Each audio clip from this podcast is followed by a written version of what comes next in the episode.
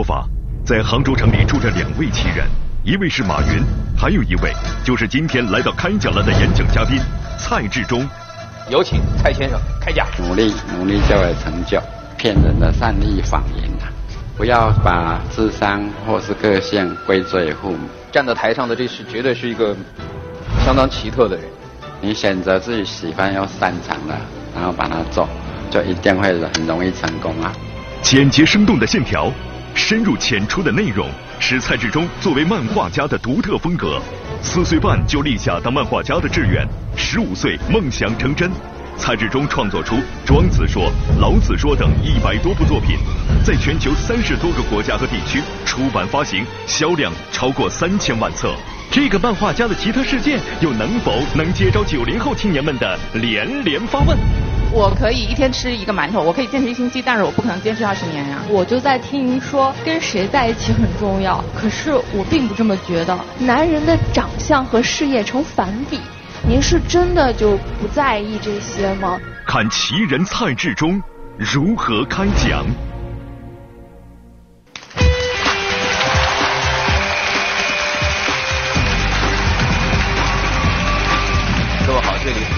档电视青年公开课开讲了，我是主持人撒贝宁。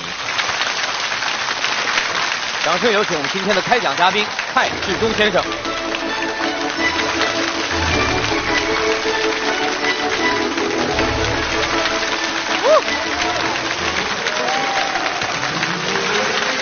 蔡先生您好，您好，谢谢大家。呃，各位请坐。在蔡先生开始讲话之前。我要告诉大家的是，蔡先生特别喜欢跟聪明的人打交道。我要看一下今天在场上我们的观众是否有敏锐的观察力、洞察力。谁能告诉我，你们认为蔡先生手里拿的这这个黄色的布袋里面装的是什么？谁愿意猜一下？你猜是什么？画板。画板。如果不是的话，请你给蔡老师买一个画板。可以，好吗？好的。但如果是的话，送给我了。是什么叫 送给你？你怎么那么大方？这样吧，现场的观众如果猜对了的话，您给他们一个什么样的奖励？一张画。一张画。哇。好，这是一个答案，画板还有吗？我觉得是画笔吧，还有画板两样东西。蔡先生，您公布一下答案吧。OK。我带的是十二张画，跟两张比较大的。确实是您画过的画作。哇！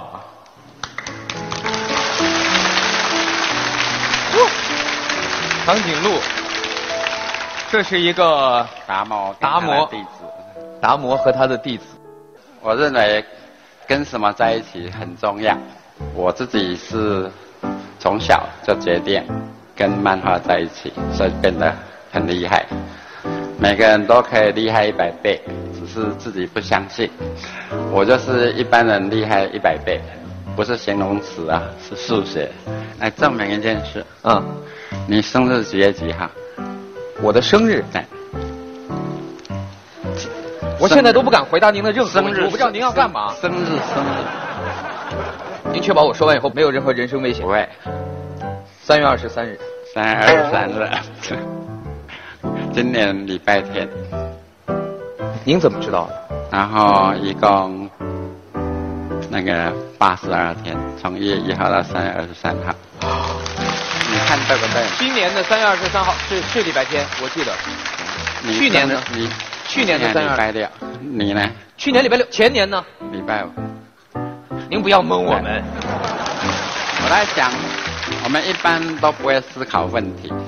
其实，我们人之所以跟别人不一样，你看我也没有多一只手，也没有多一只脚，就是大脑。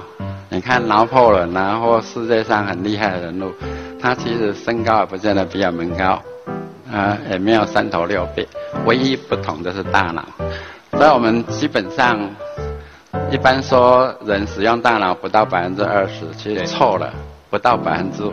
要善用大脑，大部分的潜能都没有开发出来。好，我们例如这个问题，我站在窗口大概花了一分半，因因为我在看电视，有个看起来笨笨的小孩，他的妈妈说：“你问他礼拜几，他都马上讲得出来。”哎，真的都讲得出来。我在想，我宣称智商超过两百，怎么可以想不出来呢？所以就站在窗口想，怎么样办到？今年的二月二号礼拜天，那么二月二十八天嘛，只要七的倍数就不要理他。三月多了三天，四月多了两天，虽然是到二月二号礼拜天，就是到三月二号礼拜天，四月二号礼拜三，五月二号礼拜五，六月二号礼拜一，就这么简单吗？这现场要谁听懂了，请举手。有真有听懂的？您听懂了？我恭喜您，您基本上也属于非正常人类，太可怕了。好了，关于这个算日子，这个我们已经，你你们已经感受到了吧？站在台上的这是绝对是一个相当奇特的人。其实很多事情不需要老师告诉你对不对，你就知道这是不是真理。努力要有方法，每个人要有自己的葵花宝典。就像我背英文，我不需要背的，我只要写完看了就就记得了。葵花宝典不好练的，像 A B C D E F G，二十六个字母。这边这个是 Y 轴，X 轴是 one，V one 骨头，C one 圆锥体，D one 完成了，E one 消失了，T one 音色，G one 区域，P H one 电话，S T one 石头，然后 T B one 丁骨牛排，看十个单字全部靠在一起，永远不会忘记。所以老师不会教你这个方法，你自己要想出你的葵花宝典。你自己要找出你人生的那一把刷子。我们从小都听老师、父母说，努力，努力就有成就，这是一句善意的骗人谎言。因为没有人一开始不努力的，后来为什么不继续努力呢？因为没有成果。所以从打桥牌、学动画、画漫画、数学、物理，没有一项是一样的。所以每个每个学习都有个难点，老师并没有把我们领进门，老师只是把他所学的啊教给我们。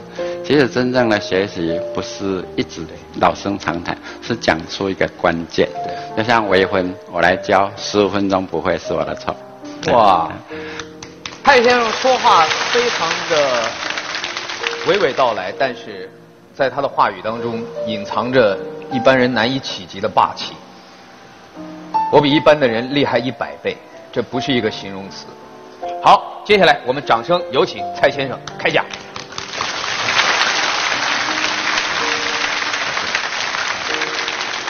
我始终认为，人没有梦想，就像蝴蝶没有翅膀。我的一生都是梦想，然后实现梦想完成的。因为我认为，一个人要。选择自己最拿手、最喜欢的事物，然后全力以赴，把它做到极致，没有不成功的。就算他是卖一碗米粉汤，或是做漫画家，或做建筑师，都是一样。其实人的意志力，人的心里面的想法是很重要。你可以用你的心，告诉自己，使自己的身体执行新的命令。无论是追一个女朋友。或让一本书畅销，或是拿亚洲桥牌冠军，都一样。你要告诉奖杯，说我要带你回去，然后要乖。当然，在出发前，要先把奖杯拿回来摆的位置先清理好。就像娶老婆，要先把新房准备好。所以从一开始就像这样设定。我们在小事上都做得很好，我们在大事上就像人生。就处理得很差，就像如果明天要去搭十点钟的飞机，那从这里到首都机场需要一个钟头，所以一个钟头以前要抵达机场，所以八点要抵达机场，所以七点你要坐在车子上，轮子在动，所以六点你要起床。我们做任何小事都办得到，但是一生好像没有人这样想过。我所有的事情。都是从小就开始思考，三岁半到四岁半，我想了一整年，四岁半决定画画一辈子，九岁，台湾流行漫画，做我的立志成为职业漫画家，十五岁我就成为职业漫画家。当然，这个需要父母配合。所以我能够成为漫画家，完全要感谢我活在对的地点、对的时间。因为我出生之前，我们的父母死了六个小孩，我是战后出生的第一批小孩，所以父母没有望子成龙，所以让我可以选择自己最喜欢的。我在家里大概跟父母生活了十五年，我的印象中。我们家里没有问句，例如中秋节有人送了一盒月饼，我不需要问妈妈说：“妈妈，我可以吃一个月饼吗？”你把六个都吃了就是了。就像我还没有上小学，只要跟父母说：“妈妈，我要去彰化看电影”就好了，不是问他可不可以，但是要天黑以前要回来。所以我们家所有的事情都是自己决定。就像我四岁半决定画画一辈子，十五岁我初中二年级接到了台北出版社寄来的信，说我可以成为职业漫画家，我就跟我妈妈说，我明天一大早要去台北，他就说你要跟你爸爸说一声，我爸爸平常不太讲话的，所以吃过晚饭，他坐在长廊的藤椅上。我走到他后面，说：“爸爸，我明天要去台北。”他就说：“去干嘛？”我说：“去画漫画。”然后：“找到工作了吗？”我说：“找到了。”他就说：“那就去吧。”我没有走到他前面，他还没有回头看我。第二天一大早，我就拎着皮箱到台北了。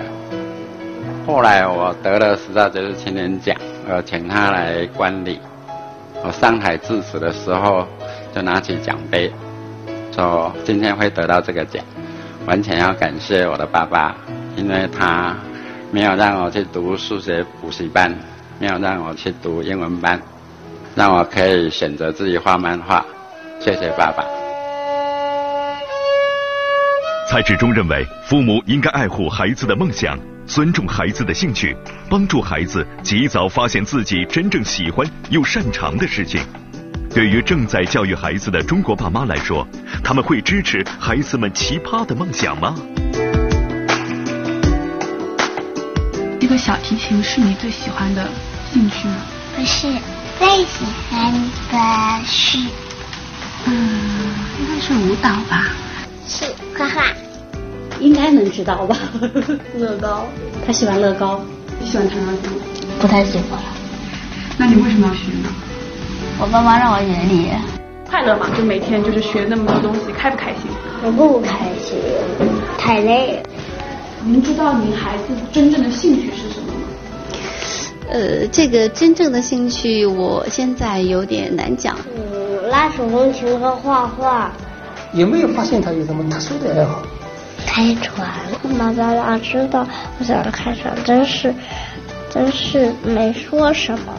当初选择的时候是我帮他选的，但是至于他真正的梦想，我还真不太知道。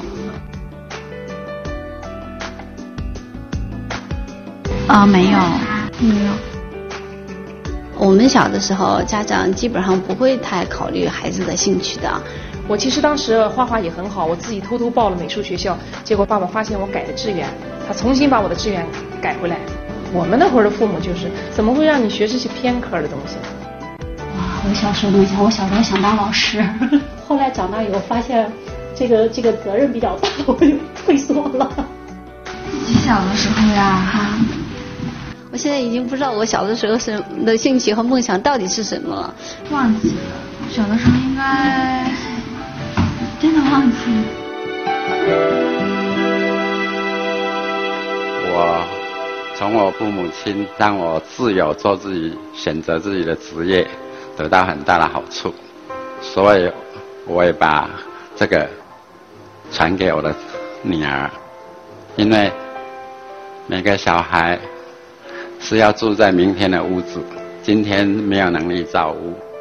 就像我的父亲在乡下，他怎么能够指导一个要在都市里面打拼的蔡志忠？就像我没有去过美国，我如何知道？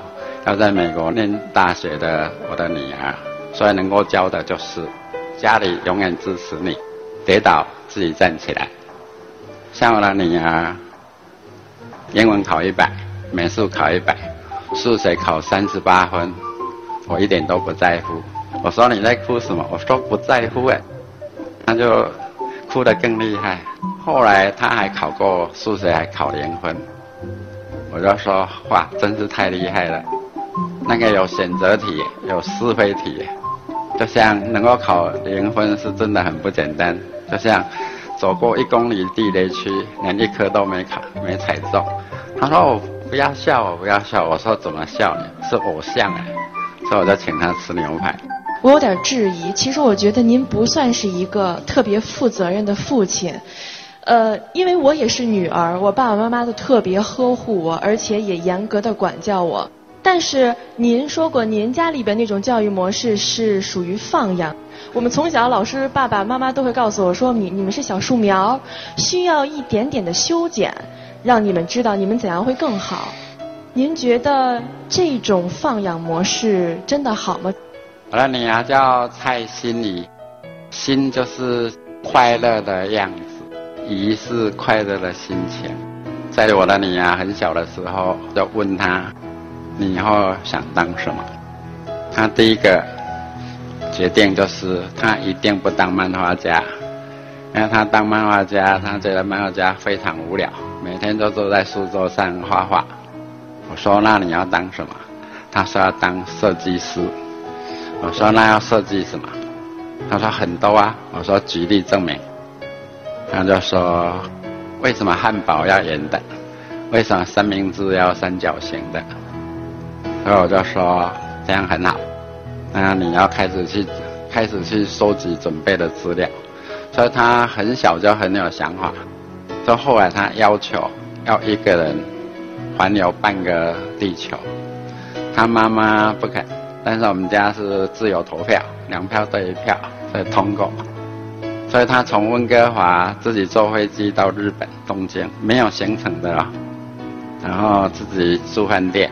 自己坐三手线，嗯，新干线去迪士尼乐园玩，然后去东京浅草啦、日比谷啊，然后一个礼拜后再到台湾，然后再到香港，我在香港打亚洲杯，然后再回到香台湾，再回到温哥华，唯一的就是我在日本替他订了饭店，其他都自己安排，所以从此他就。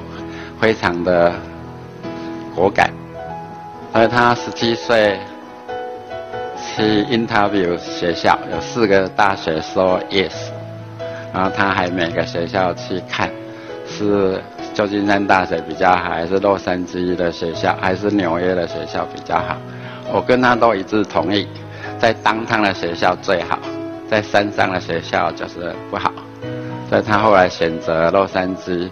一个学校，后来他又读了，花了他花了五年，念了两个大学，所以我认为，父母要望子成龙、望女成凤，不是去要求他，而是去完成他的梦想。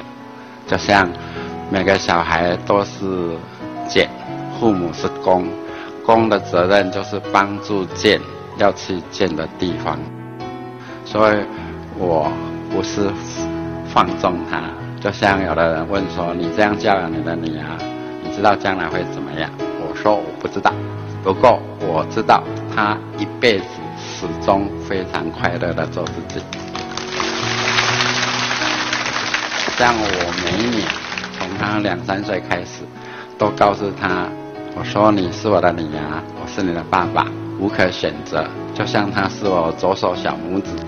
我是他的全部，无可选择，所以你无论做了什么事要我处理，请第一时间告诉我，我一定是全球七十亿人最乐意帮助你的人。我很早就开始看书，我跟别的漫画家比较不一样，我知道漫画就是内容，内容，内容，内容就是王道。我认为一个漫画家一定要看书超过一般人的一百倍。我一生看过超过两万本书，其中当然有八千本漫画书。我三十六岁，银行里面有两百二十万，有三栋房子。我在立志这一辈子不要再切割任何一分一秒去换取任何钱，所以要把这一辈子拿来做有意义的事。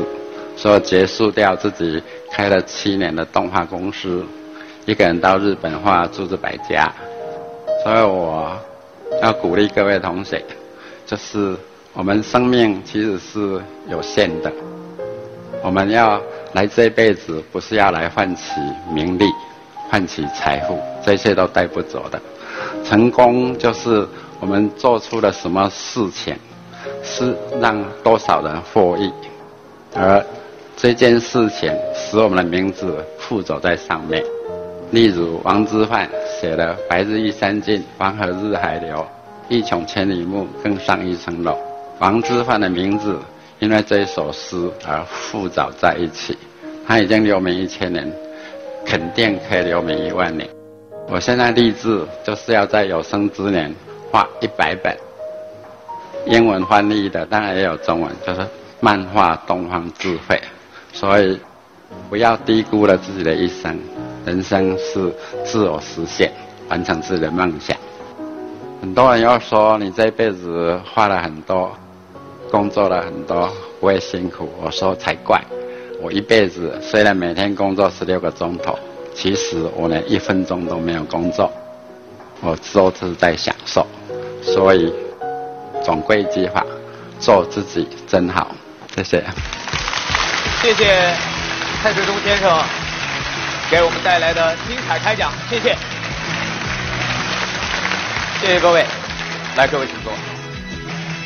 我知道听蔡先生演讲啊不容易，一半是听。一半是猜。那蔡先生，的您是因为从小是在台湾的彰化，然后又是在农村长大，所以您的这个闽南话的口音很重。嗯，要纠正一下，教我们普通话的老师很差。教普通话的老师是英语老师。我们来看一下观众提的问题，好吧？这是一个观众朋友发给您的，怎么样？梦想与现实，身边的很多朋友都想画画画一辈子，但面对现实，不是所有人都可以坚持，不是所有人都那么幸运。他没有向您提出任何问题，他只是写了这么一段话。您先评价一下画的怎么样？啊，很像，很像，画的很像，比我自己还像。蔡老师说，比比他自己长得都像。你是学画画的吧？学了多久？嗯，从初中开始。现在。嗯，现在是室内设计师。以前就一想，一直想坚持嘛，但最后走向了设计这方面。我也想问蔡老师，就是人生中嘛，有很多选择，就是当遇到一些困境或者是想改变一下的时候，怎么了去抉择？我自己认为，跟自由做自己比起来，其他都没什么好比的。所以我四岁半立志当漫画，当画画一辈子。就是只要不饿死我，要饿死我是很困难的，因为一天只要一颗馒头就可以了。我没有手表，没有手机，没有袜子，我平常穿的裤子是破的，衣服也是破的。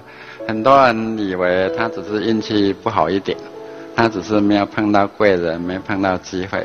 其实他跟我差不多，其实不是的。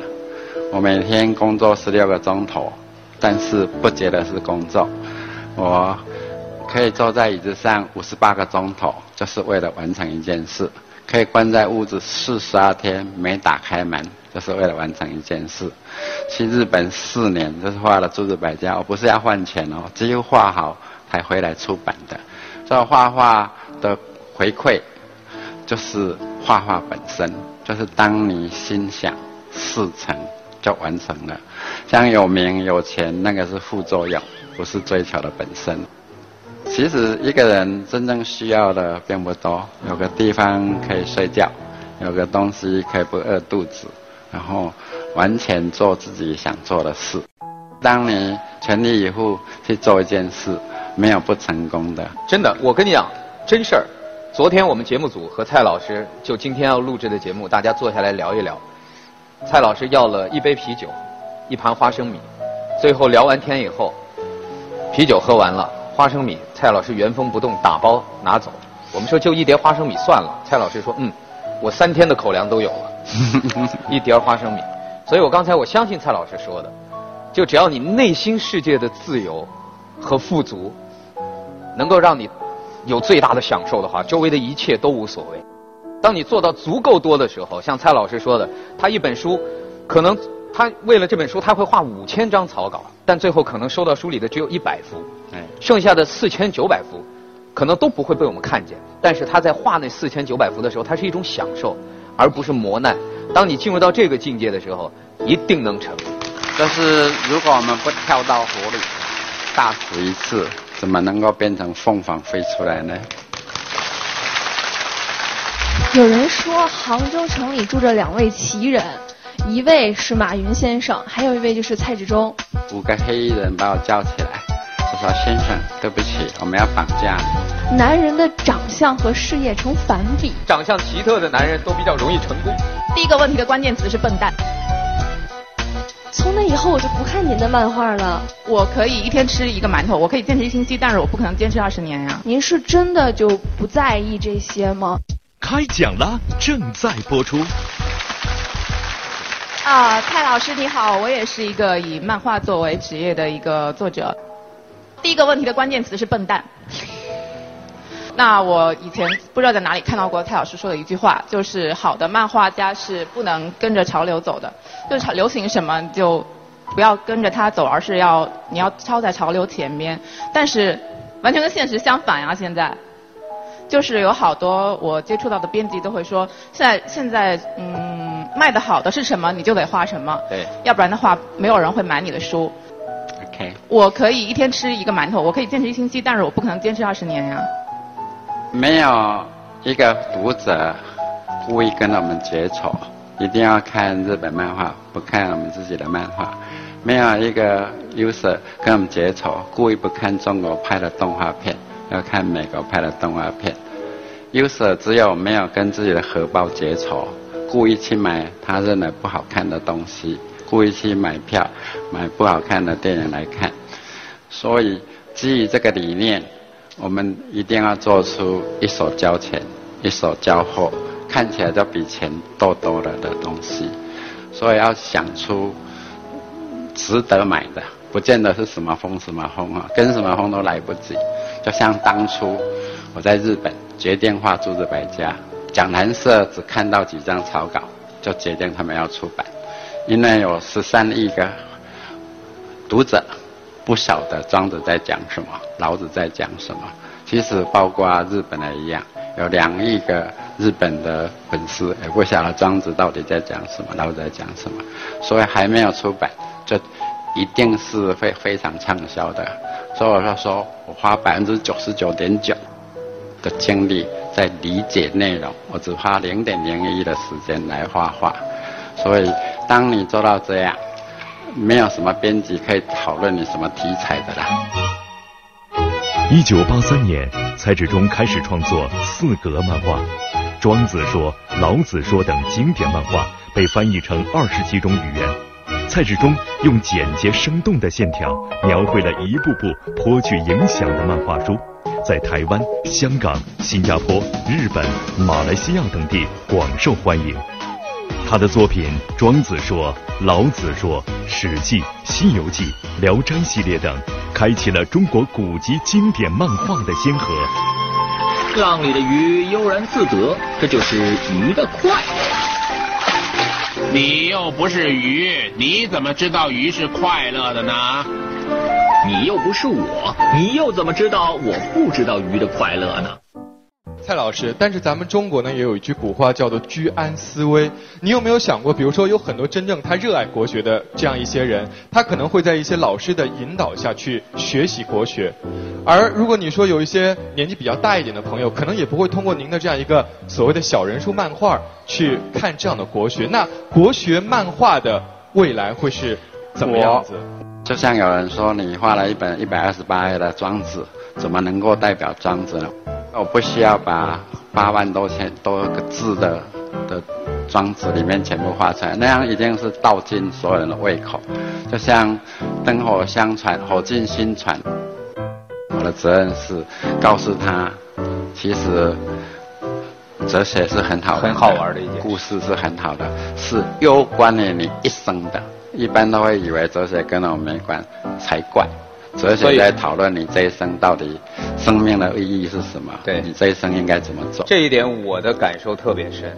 其实，在我第一次看您的《庄子说》的时候，之前我对这个古典典籍没有太多了解，但是我看完您那一本之后，我突然产生了兴趣。其实很简单的一个小故事，从您的漫画里，我并不是读的庄子的原本，我是看的漫画，够了。谢谢。这作为一本漫画，我觉得还要怎样？陈大家好，蔡老师好。其实啊，我今天不算是青年代表，我是一中小学生代表。我印象特别深。我以为你说你是中年代表，吓我一跳。中小学生代表。对，中小学生代表。为什么这么说呢？因为小的时候啊，像这什么乌龙院、老夫子，就是我们必读的科目，而且呢，还一定得偷偷背着老师看，就把这偷偷放书桌堂里，一定要背着看才有感觉。但是后来我上了高中呢，我就发现了日韩漫画、日本漫画，发现了美国的漫威漫画。当时那种感觉对于我来说，就像发现了一个新的天地一样。恕我直言，我觉得人家画那个确实比咱们的好看很多。从那以后，我就不看您的漫画了，我也不再看中国漫画了。OK，第一个我不是画乌龙院，也不是画老夫子我知道，对我是制作过他们的动画电影。我拍的第一支动画片是打破有史以来台湾票房纪录，打败零零七、李小龙、成龙所有的。是乌龙院还是老夫子？老夫子，老夫子。啊，所以同样的，今天再回来看，也不会觉得那时候有什么丢脸。你不用担心，我今年开始做三部动画片，就是《三星王国》、《乌龙院》，还有《功夫少林寺》。《功夫少林寺》迪士尼会投资一半，所以我我变成迪士尼的出品，迪士尼发行的导演。八十年后，你们再去看我最近拍的动画片，一定不会觉得有任何觉得丢脸。有人说杭州城里住着两位奇人，一位是马云先生，还有一位就是蔡志忠。有网友笑称说，男人的长相和事业成反比。还有人说，看到马云先生会想到蔡志忠先生的漫画人物。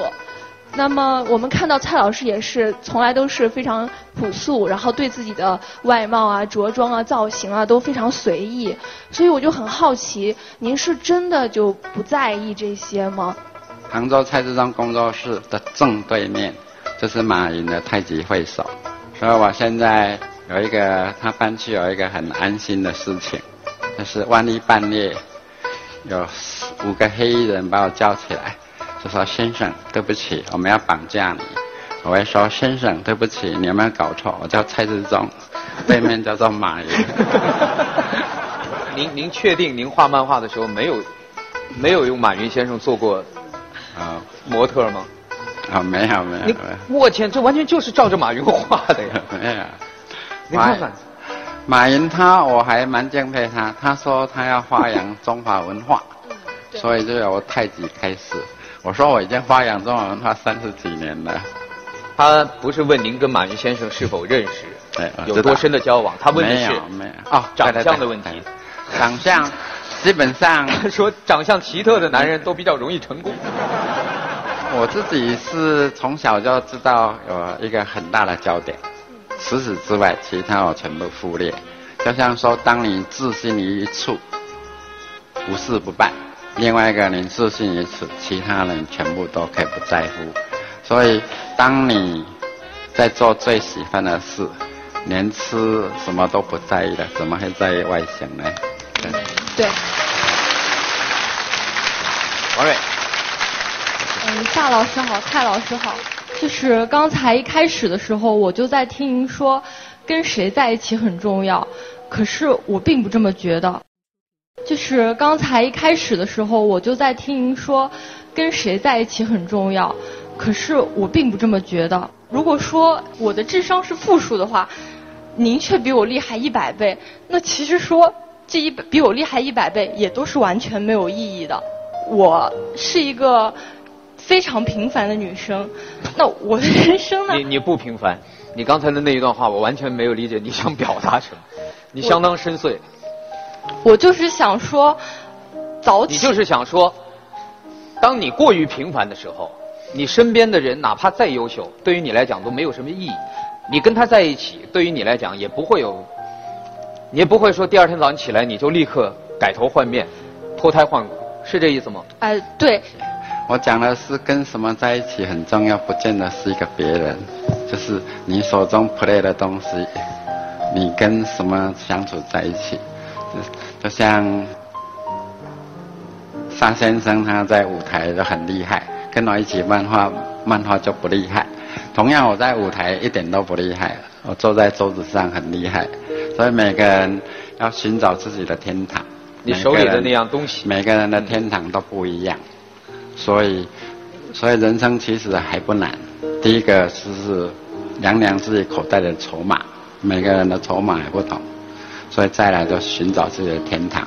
蔡先生的天堂是他手里那支笔，我的天堂可能是手里那支话筒。嗯，你的天堂是什么？其实我觉得生命没那么难了，其实赚钱也没那么难了。你只要拿两张 A4 的纸，哎。第第一张左边写你擅长什么，你不擅长什么；右边这一张的左边写你喜欢什么，不喜欢什么。你选择自己喜欢又擅长的，然后把它做，就一定会很容易成功啊！就像我说，努力努力就会成就。那个骗人的善善意谎言呐，真正的努力不要成就的，要有方法。你选择自己喜欢又擅长的，然后把它做，就一定会很容易成功啊！就像我说，努力努力就会成就。那个骗人的善善意谎言呐，真正的努力不会有成就的，要有方法。你要以思考为一切之先，所有事情都先运筹帷幄。无论是交一个女朋友，或者赚第一百万。我说我智商本来一八四点八，但是我每年都觉得今年比去年更聪明，今天比昨天更聪明。每个人都生自于父母，每个人有义务再使自己重生一遍。所以不要把智商或是个性归罪于父母，父母只剩下我们这个外形。呃，三岁看大，七岁看老，就是尤其是前面的五年。谢谢，好，谢谢您。其实刚才蔡先生在他的演讲当中说到了很多，直到现在我回想起来都觉得挺震撼的一些很简单的道理。选择你又擅长又喜欢的，你这一生快乐和成功的几率就会大很多。大家试一试，也许你就在今天突然找到了自己。我其实讲了很多哲学教育，这个是我喜欢的一句话。小鸟对长颈鹿说：“虽然你长得很高，但我会飞。”我们都太在意很多很多项目输给很多人，其实我们要关心我们有哪一项赢过全世界。给你，太好了。不要去关心那些我们输掉的东西，想一想我们有哪一项能赢过全世界。就像蔡先生在他的漫画里面所描述的，庄子。和会师那段对话：“子非鱼，焉知鱼之乐？子非我，焉知我不知鱼之乐？”当我们在分享别人的人生的时候，我们能够受到感动、受到启发，但是我们无法复制，因为我们不是蔡先生，我们也没有办法再按照他的人生轨迹重新走一遍。我们要做的只有自己去坚守，做你自己那条最快乐的鱼。蔡先生刚才说了，他每天工作十六个小时，但他从来不觉得他是在工作。他是觉得自己在享受。我用这句话作为今天节目的结尾，希望我们每个人这一生都能够用这样快乐的状态去度过。每天哪怕工作十六、二十、二十一、二十二个小时，但是只要你觉得是享受、是幸福，你就会比别的人快乐得多。再次感谢蔡先生给我们带来的开讲，谢谢。